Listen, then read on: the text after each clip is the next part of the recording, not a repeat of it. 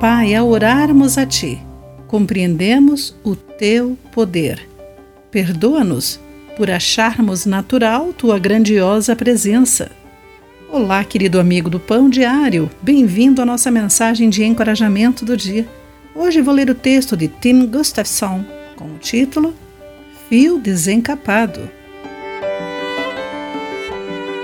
Professora Holly Ordway reagiu ao poema Santo Santo 14 de John Donne, dizendo: Senti como se tivesse tocado num fio desencapado.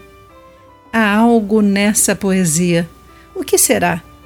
A professora recorda desse momento em que sua cosmovisão ateia lhe permitiu a possibilidade do sobrenatural.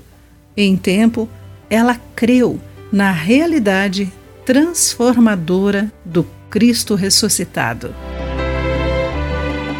Um fio desencapado deve ter sido algo assim que Pedro, Tiago e João sentiram quando Jesus os levou ao topo da montanha, onde testemunharam uma transfiguração dramática.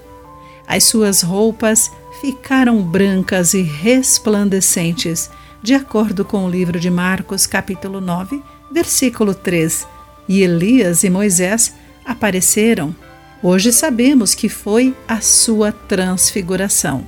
Jesus lhes disse para não contarem a ninguém o que tinham visto, até que ele tivesse ressuscitado.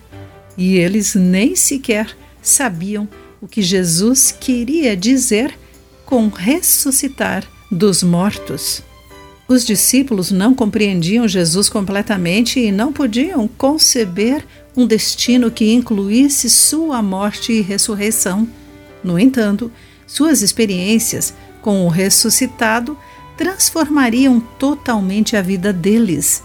Pedro descreveu esse encontro com a transfiguração de Cristo como o tempo em que os discípulos foram os primeiros a verem com os próprios olhos seu esplendor majestoso, de acordo com 2 Pedro capítulo 1, versículo 16. Quando encontramos o poder de Jesus, algo acontece. O Cristo vivo nos toca. Querido amigo, reflita sobre as experiências nas quais encontrou Deus de maneira radicalmente nova. Pense nisso. Aqui foi Clarice Fogaça com a mensagem do dia.